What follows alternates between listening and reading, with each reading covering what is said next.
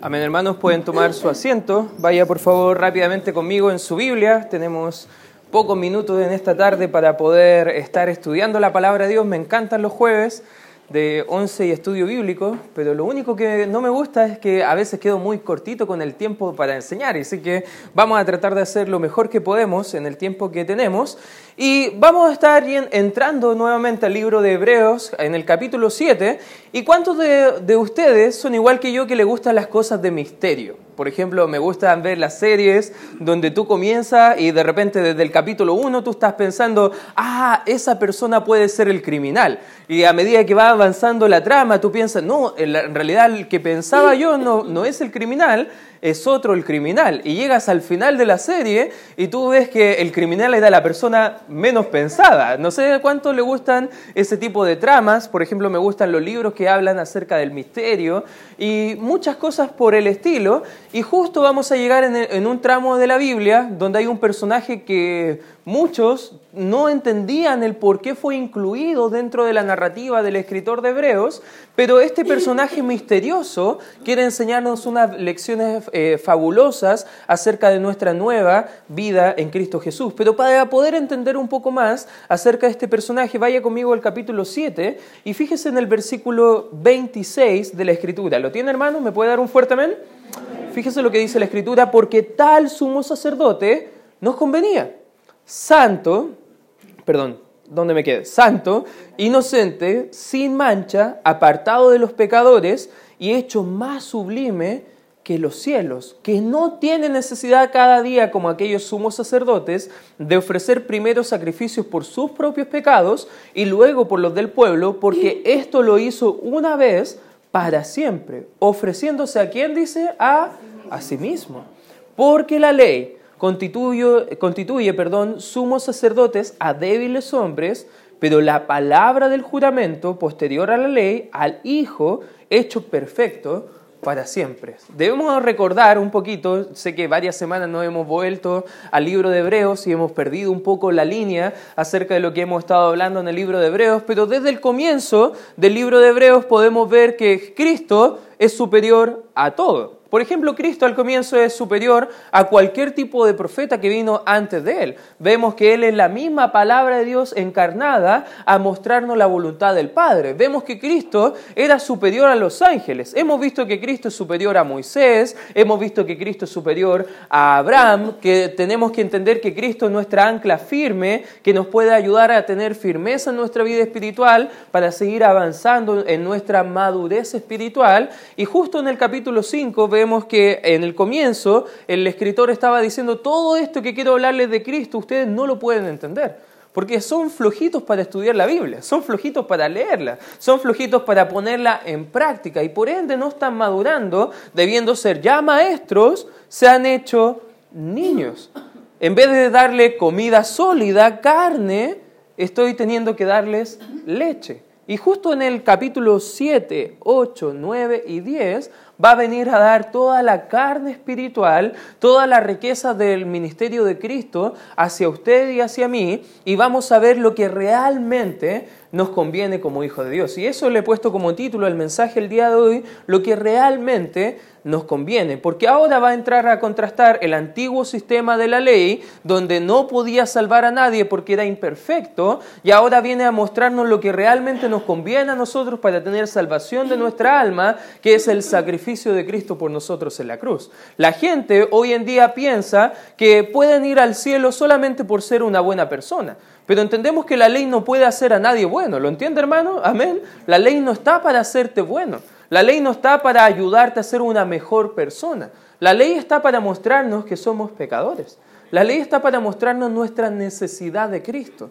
Y cuando entendemos el ministerio antiguo de la ley y lo mucho mejor que es el ministerio de Cristo ahora por nuestras almas, podemos tener una vida completamente diferente. El sacerdocio de Cristo es superior al el, sacerdocio de Aarón. Perdón. Y aquí va a presentar a un personaje muy pocas veces hablado en la Biblia, pero muy importante dentro de la narrativa en el capítulo 7, que va a ser Melquisedec.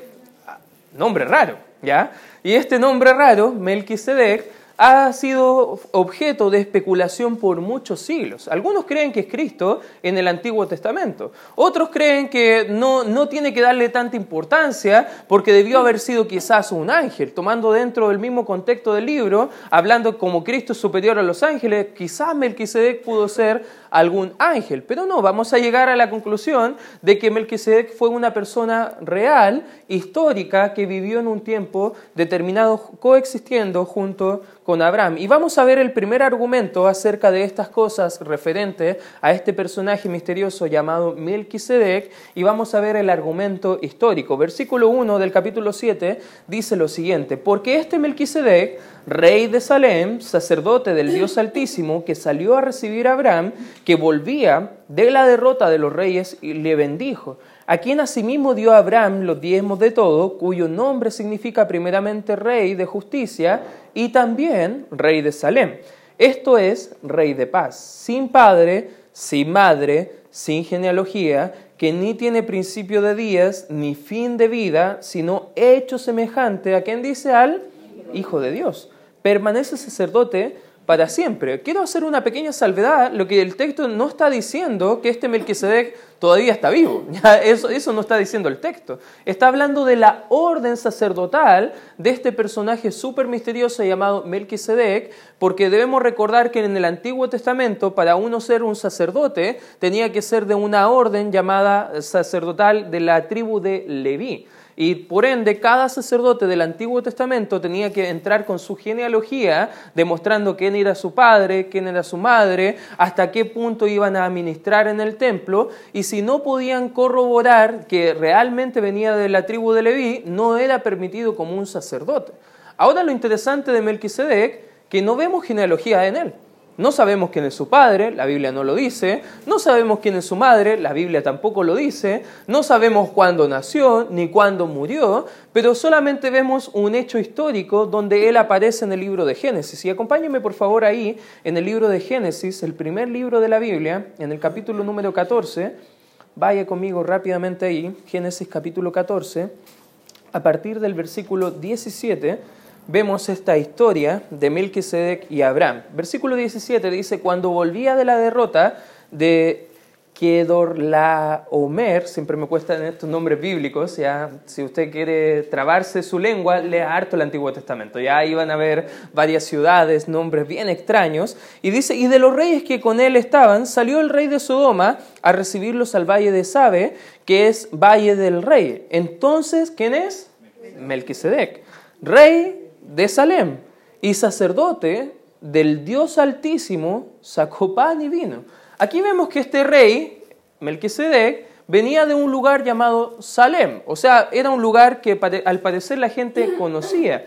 Era un lugar que significaba eh, en el hebreo shalom, que es paz. O sea, de donde él venía, su ciudad se llamaba Era como, por ejemplo, ir a los hermanos bolivianos. ¿Y dónde vives? En La Paz. Ah, qué bonito nombre. Eh, pero era la, la idea del nombre de esta ciudad donde él era un rey. Versículo 19 dice, y le bendijo diciendo, bendito sea Abraham del Dios altísimo, creador de los cielos y de la tierra, y bendito sea el Dios altísimo que entregó tus enemigos en tu mano y le dio a Abraham los diezmos de todo. Y sigue, y sigue hablando el, el, relato de cómo este Abraham, el padre de la fe, él estaba como sometiéndose a la autoridad de este personaje súper misterioso llamado Melquisedec. El argumento que nos lleva al libro de Hebreos, y vuelva por favor conmigo ahí al libro de Hebreos, capítulo 7, podemos ver que en, la mente de, de estos hermanos hebreos, en su tentación de volver al sistema de la ley, volver a los sacrificios en el templo, ellos siempre estaban poniendo muchas excusas diciendo que era necesario para ellos seguir con ese tipo de sistema, pero aquí el escritor está diciendo, ¿saben qué? Ustedes creen que la ley es esencial para tu comunión con el Señor, pero no es así. Y volvamos a ver quién es la persona más importante probablemente para la nación de Israel, que era Abraham. Pero Abraham, ojo, se sometió a un, un personaje llamado Melquisedec, le dio los diezmos de todo, él se sometió a su autoridad, incluso Dios le bendijo. Qué raro la historia. Y esto es una historia bien interesante que nos muestra este personaje. A la vez era un rey y sacerdote, este tal Melquisedec. Vemos que el trono y el altar nunca estaban juntos. De hecho, Dios condenó a Saúl por tratar de hacer eh, sacrificios cuando no le permitía. O sea, Dios estableció que solamente los sacerdotes hicieran sacrificios, pero si te fijas, Melquisedec era el rey y sacerdote.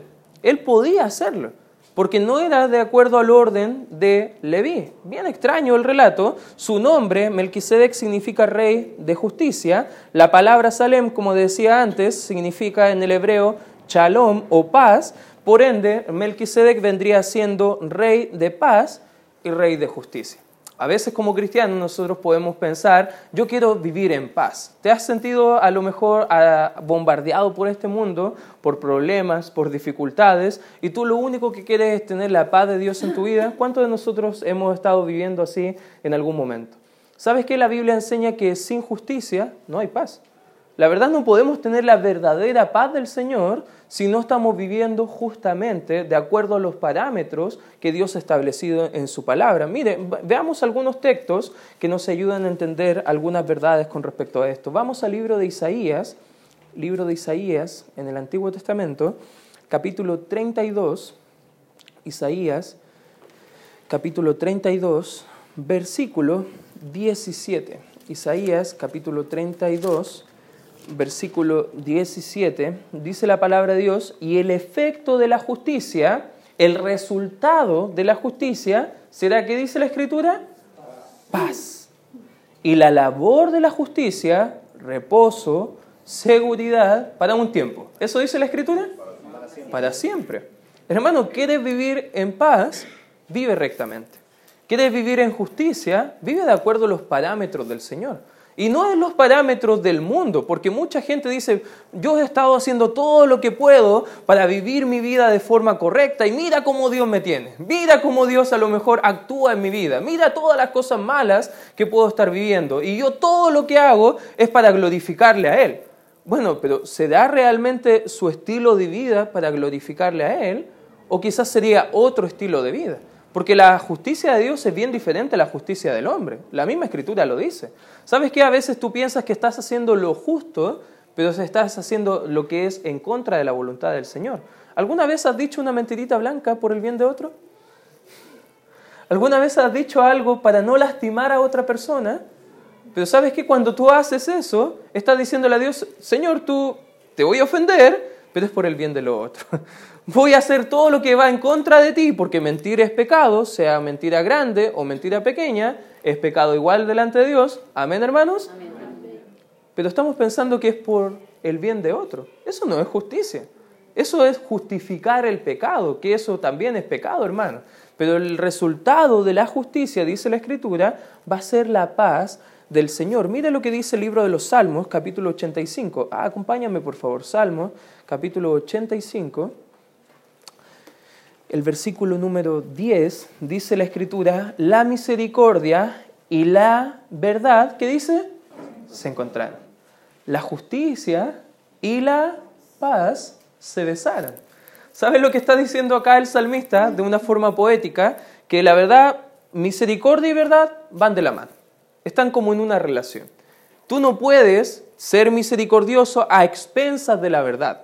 No, o tú eres veraz y da misericordia, o no lo eres, porque no podemos actuar de una forma y en contra de la otra. Pero también aquí habla de la justicia y la paz de la misma forma. La justicia y la paz van de las manos. No podemos vivir íntegramente y no estar en paz con Dios.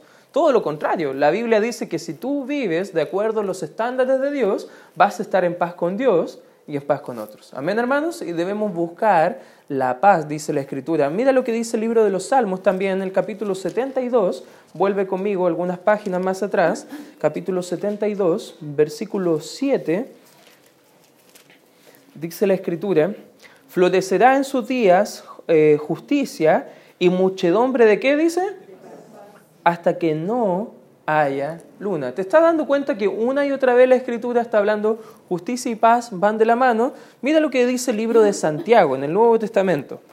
Santiago viene después de Hebreos, está Hebreos, Santiago, el capítulo número 3, fíjate lo que dice hablando de la lengua y todo lo que es sabio, cómo aplicar la sabiduría, cómo aplicar los principios de la palabra de Dios. Y el versículo 17 dice, pero la sabiduría que es de lo alto es primeramente pura, después pacífica, amable, benigna, llena de misericordia y de buenos frutos, sin incertidumbre ni hipocresía. Versículo 18, y el fruto de la justicia se siembra en cuántos dice? En para aquellos que hacen la paz. ¿Te has dado cuenta que hay gente que siempre está discutiendo con otros pero quiere vivir en paz? Así no es la, forma del Señor. La Biblia dice, si tú eres un pacificador, si tú vives en paz, nadie te va a molestar. Si tú haces lo correcto, pueden hablar de ti, pero van a, van a ser injurias, no va a ser algo, algo veraz. Y tú debes estar en tu conciencia tranquila, conciencia limpia, con Dios y con otros, porque la Biblia dice que la justicia y la paz siempre van de la mano. Hermano, ¿quieres vivir en paz? Busca estar en paz con otros. Busca solucionar conflictos que tengas con otras personas. Busca aplicar lo que dice la palabra de Dios también en tu vida, porque la Biblia habla muchos principios de cómo solucionar conflictos con otros, cómo poder vivir en la paz de Dios en nuestra vida y podemos vivir en paz. Y acá justo este Melquisedec nos muestra que es rey de paz y de justicia. Él recibió los diezmos de Abraham. Y esto también nos muestra un principio. A veces la gente, y mucha gente hoy en día, cristianos de Internet principalmente, empiezan a discutir en cuanto a los diezmos. No, yo no voy a tu iglesia porque allá, a ver, dime si no van a pedir ofrenda, dime si no van a pedir diezmos. Pero digo, bueno, es voluntario, porque siempre los diezmos son de parte del hombre de forma voluntaria, aunque parece que no siempre la escritura, porque hay un libro llamado Malaquías que dice Dios que algo, estaba acusando a la nación de Israel porque no estaban dando sus diezmos y Dios ocupa una palabra bien interesante que dice que le estaban robando ese dinero parece que no es tan voluntario tampoco el tema de los diezmos. Pero ya, eso es tema para otro momento. Y algunos dicen que el tema de los diezmos es algo que se estableció en la ley. Como nosotros estamos en el periodo de la iglesia, no debe aplicarse el tema de los diezmos en la iglesia. Ahora, una pregunta. ¿Con quién llegó la ley al pueblo de Israel? ¿Con qué personaje bíblico? Con Moisés, ¿cierto? Otra pregunta, yo sé que ustedes son súper inteligentes, ¿ya? ¿Abraham está antes que Moisés o después que Moisés? Antes. Pero te fijas que Abraham ya tenía el patrón bíblico de dar sus diezmos. Al parecer, el patrón de dar una parte de nuestros ingresos a Dios viene de mucho antes que la ley. Y Jesucristo, un pequeño paréntesis también, Jesucristo nunca abolió el diezmo. Todo lo contrario, vemos que la iglesia practicaba algo mucho más generoso incluso, que es la ofrenda voluntaria, que era mucho más allá que ese patrón de solamente dar el diezmo. La palabra diezmo significa una décima parte. Gente está discutiendo hoy en día porque dice, ¿sabes qué? Dios está pidiendo el 10% de mis ingresos. No, no malentienda el diezmo. Era una décima parte de cada área de las que tenía. Si usted suma todas esas cosas, estamos hablando de un 30 hasta un 40% de los ingresos de las personas. O sea, no estamos hablando solamente de un pequeño 10%, estamos hablando de un poco más de lo que estaba exigiendo por la ley a los israelitas. Pero obviamente damos gracias a Dios que Dios nos da, nos da un principio en la Biblia que no debemos dar más de lo que nosotros podamos eh, recibir de parte del Señor. Incluso cuando hablamos con jóvenes, a veces jóvenes me dicen, pero yo no puedo participar en el dar porque no recibo nada. ¿Y qué pasa si yo no estoy recibiendo nada? Quizás tú estás con nosotros y no tienes trabajo y te sientes mal por no estar participando en cuanto al dar, pero la Biblia dice que debemos dar proporcionalmente según hemos prosperado. Eso significa que si Dios te ha prosperado cero, ¿cuál es la proporción de cero para dar el 10%? Cero. Ya, están buenos para las matemáticas, amén, hermanos. Ya. Así que, joven, no te sientas mal. Va a llegar el día que puedas participar. Hermano que estás sin trabajo, no te sientas mal. Va a llegar el día que vas a poder participar. Pero si puedes participar, dice la Biblia que según eh, Dios te ha prosperado, proporcionalmente a eso podemos participar también en la parte económica. La palabra diezmo significa una décima parte. Y ahí podemos entrar, pero como no estamos hablando del dinero, lo tocamos brevemente, pero está hablando un poco acerca de eso. volvamos al libro de Hebreos, capítulo 7. Fíjate lo que dice el versículo 3, que viene interesante, dice, sin padre, sin madre, sin genealogía, que ni tiene principio de días, ni fin de vida, sino hecho semejante. Y ahí está la palabra clave, semejante. Era un tipo, era una similitud que está haciendo un contraste en un personaje histórico del Antiguo Testamento con el ministerio de Cristo en el Nuevo Testamento. Dice, permanece sacerdote para siempre. Y ahí podemos ver que todo esto nos muestra la autoridad de este personaje llamado Melquisedec. Versículo 4 dice, considerad pues cuán grande era este a quien aún Abraham, el patriarca, dio diezmos del botín. O sea, no está hablando de el dinero, este pasaje, ¿de qué está hablando? De lo grande que vendría siendo este personaje, al punto que el patriarca Abraham se postró para poder eh, someterse a la autoridad de esta persona y sigue hablando acerca de este testimonio y todo este argumento histórico entre Melquisedec y Abraham era para mostrarle a la gente que la ley no era permanente. La ley eh, estaba recluida o sometida incluso a un estándar aún mayor anterior a la ley y eso mostraba Melquisedec. No solamente vemos el argumento histórico como punto número uno, sino también en el relato vemos el argumento doctrinal. Mira, avanza conmigo por razón del tiempo al versículo 11. Dice, si pues la perfección fuera por el sacerdocio levítico, ¿por qué bajo él recibió el pueblo la ley? ¿Qué necesidad habría aún de que se levantara otro sacerdote según el orden de Melquisedec y que no fuere llamado según el orden de Aarón? Acá lo interesante del relato está diciendo, bueno, si Cristo es de acuerdo a la orden de Melquisedec, pero si todavía necesitáramos sacerdotes de acuerdo al orden de Aarón, entonces ¿por qué, Cristo perdón, ¿por qué Dios mandó a Cristo para darnos un nuevo sacerdocio? La pregunta es clave, porque si la Biblia tiene la razón, entonces nosotros tenemos la libertad de ir a la iglesia sin nuestros corderitos para pagar el precio por nuestros pecados. La Biblia tiene la razón de no estar dividida en tres sectores. Afuera, la parte del estacionamiento podría ser el atrio del Antiguo Testamento.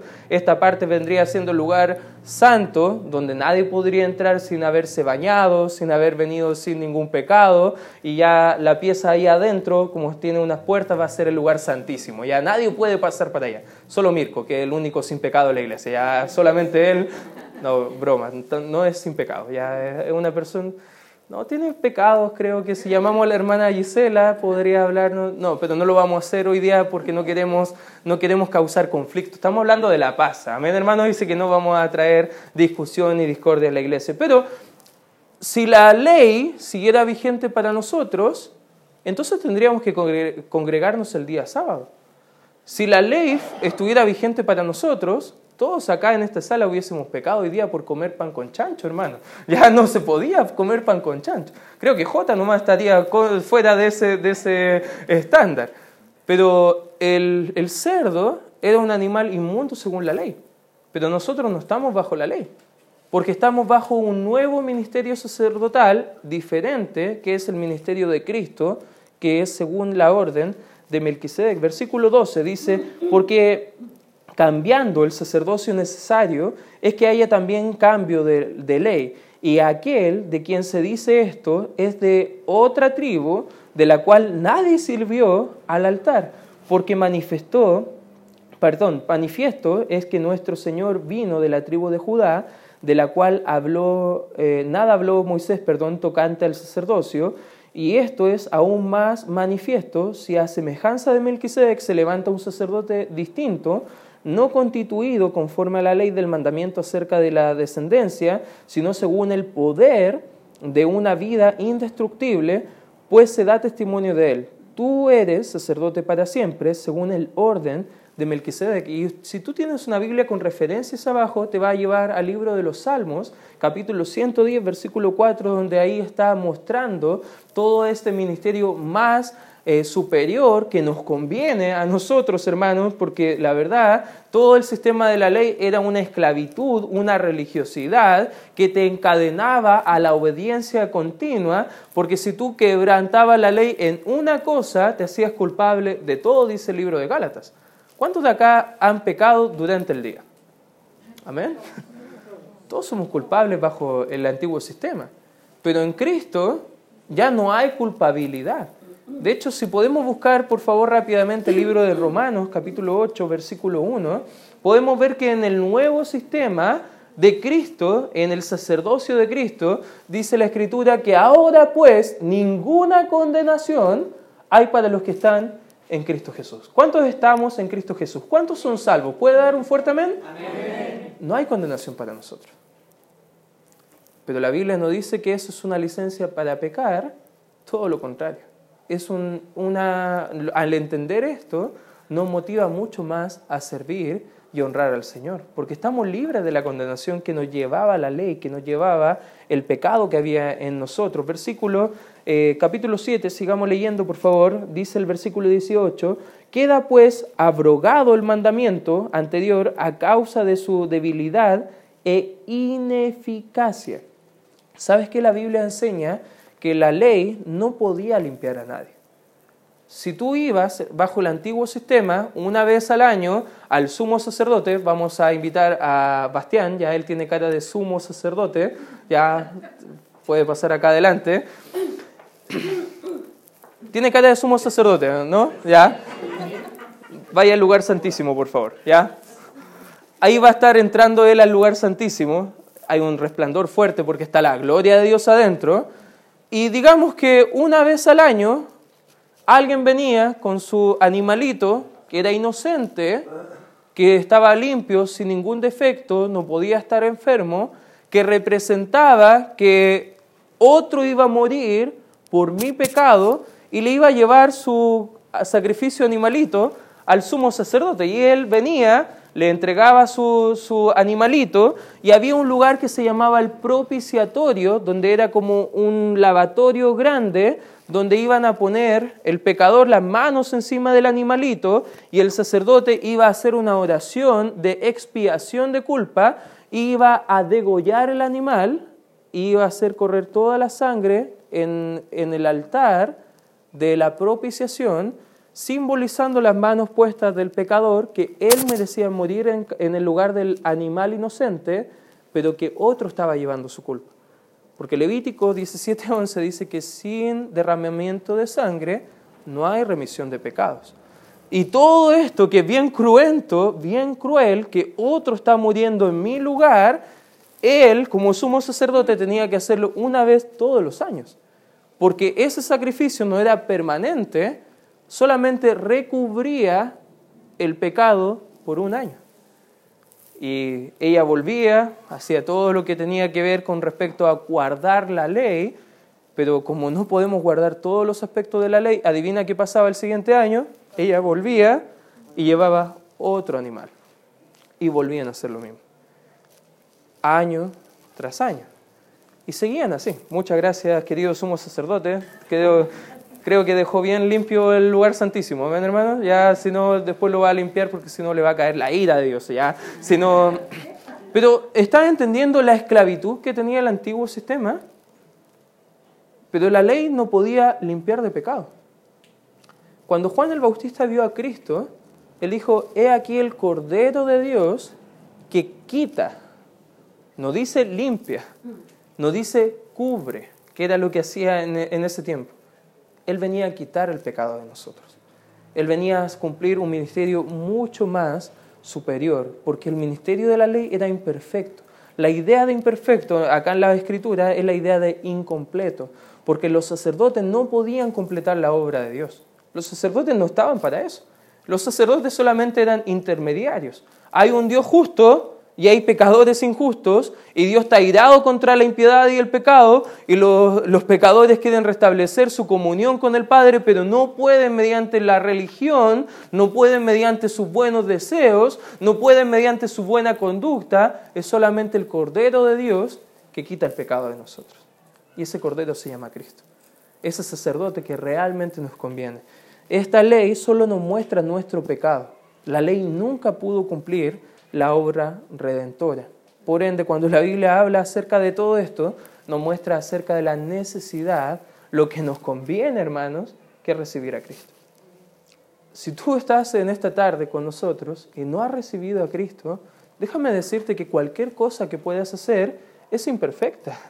No va a complacer al Señor, porque lo único que puede satisfacer la ira de Dios sobre el pecador es el arrepentimiento y la fe en su Hijo Jesucristo, que Él murió en nuestro lugar. Como el corderito, el animalito inocente que moría siendo inocente por un pecador, así murió Cristo por nosotros en la cruz, tomando nuestro lugar, nuestro lugar sustituto. Él era mucho más superior. Fíjate lo que sigue diciendo acá la Escritura, versículo 20, ah, dice, y esto no fue hecho sin juramento. 21, porque los otros ciertamente sin juramento fueron hechos sacerdotes, pero este, con el juramento del que le dijo, juro el Señor, y no se arrepentirá, tú eres sacerdote para siempre, según el orden de Melquisedec. Por tanto, Jesús es hecho fiador de un, ¿qué dice? Mejor pacto. ¿Te has dado cuenta que la Biblia está entre Antiguo Testamento y Nuevo Testamento? La palabra testamento también en algunas Biblias sale como pacto, antiguo pacto y nuevo pacto. ¿Qué es un pacto? Es un compromiso de Dios hacia la humanidad que Él ha establecido. ¿Sabes que ese compromiso, ese pacto de Dios que estableció antiguamente bajo el sistema de la ley, es un, un, pacto que no puede salvar a nadie, que nos guía solamente a los pies de Cristo. Pero no era perfecto. Por algo tenemos un nuevo pacto, algo que sí es perfecto y sí puede quitar todo el pecado en nuestra vida. Siendo hombres, los sacerdotes murieron. Ningún sumo sacerdote vivió para siempre. Y lo interesante es que la iglesia sí tiene un sumo sacerdote que es para siempre, que es Cristo Jesús. Mira lo que dice el libro de Hebreos, capítulo 13, por favor. Hebreos, capítulo 13. Fíjate lo que dice el versículo número 8. Dice, Jesucristo es el mismo cuando? Ayer, hoy y por los siglos. Hermano, ¿Dios cambia? No. Él es eterno. Es un sumo sacerdote para siempre. ¿Y sabes cuál es la implicancia de que Él sea un sumo sacerdote para siempre? Que nos puede salvar para siempre. Amén. Que su obra es eterna. Que no depende si tú te portas bien o te portas mal, que puedes ganar la salvación o puedes perderla, porque no se trata de eso, hermano. Se trata de la obra eterna que Cristo ha hecho por nosotros. Y eso nos lleva, en tercer lugar, a un argumento práctico que nos va a mostrar acá el escritor. Capítulo 7, y ya vamos a terminar, versículo 25, dice, por lo cual puede también salvar perpetuamente a los que por él se acercan a Dios, viviendo siempre para interceder por ellos, porque tal sumo sacerdote que dice nos convenía. Lo que hacían los sacerdotes en ese tiempo eran decir a la gente que estaba pasando dificultades, ¿te acuerdas cómo ibas año tras año donde el sumo sacerdote a sacrificar tu animalito, a ir a purificarte, a hacer todo lo que era la religiosidad y la verdad, tú estás tan contento con eso y habían algunos maestros que se estaban metiendo dentro de la iglesia y le estaban recordando cómo ellos eran casi felices con ese antiguo sistema, porque ahora siendo creyentes ellos eran infelices, era lo que decían estos maestros, porque ahora están siendo perseguidos. ¿Te das cuenta que los, los judíos están felices en su templo y los cristianos están siendo perseguidos en su iglesia? Parece que te conviene más volver al antiguo sistema. Parece que te conviene más ir a la antigua iglesia donde ibas. Parece que te convenía más hacer el sistema antiguo de religión. Porque mira cómo estás pasando problemas ahora. Dios no quiere que pasemos problemas. Dios quiere que vivamos felices y contentos. Mira el antiguo sistema. Mira cómo estaban siendo tentados por estos malos maestros a volver a este antiguo sistema. Pero aquí el escritor está diciendo, no, el antiguo sistema no tenía nada bueno que darnos. Todo lo contrario. Como dicen por ahí, todo tiempo pasado fue mejor. Pero si recuerdas bien, un poquito, te fuerzas un poco, parece que los tiempos pasados no fueron tan buenos tampoco. parece que fueron peores incluso que la actualidad. Pero no sé por qué la mente humana recuerda el pasado como algo súper bonito siendo que no es la realidad. La realidad de los que nos conviene en nuestra vida espiritual es tener un nuevo sumo sacerdote que nos pueda acercar a Dios. Si tenemos una comunión con Cristo, vamos a estar bien con Dios. Amén, hermanos. Si no estamos bien con la comunión con Cristo, no vamos a estar en bien, bien en nuestra comunión con el Señor. Él puede acercarnos a Dios porque eso nos conviene. Él era santo, es santo, inocente, sin mancha, versículo 26, apartado de los pecadores y hecho más sublime que los cielos, que no tiene necesidad cada día, como aquellos sumos sacerdotes, de ofrecer primero sacrificios por sus propios pecados y luego por los del pueblo. Porque esto lo hizo cuántas veces? Para siempre, ofreciéndose a sí mismo. ¿Sabes qué, hermanos? Si tú pecas, no puedes perder tu salvación porque si la perdieras tampoco la podrías volver a obtener, como ya hemos visto en el capítulo 6. ¿Y sabes por qué no la podemos perder? Porque la obra de Cristo es perfecta, no es incompleta. Cristo no muere cada vez que nosotros pecamos. ¿Te has dado cuenta? ¿Cuántas veces murió Él? Y fue suficiente. Él en su muerte, el libro de Corintios, por razón del tiempo no lo vamos a ver, pero dice que Él murió por nuestros pecados pasados por los pecados presentes y por los que iban a venir después de, esos para ser el autor de eterna salvación. Qué hermoso, hermano. Y la implicación práctica es que Jesucristo ofrece perfectamente todo lo que nuestras almas necesitan. Hermano, ¿necesitas paz en tu vida? Él es el príncipe de paz.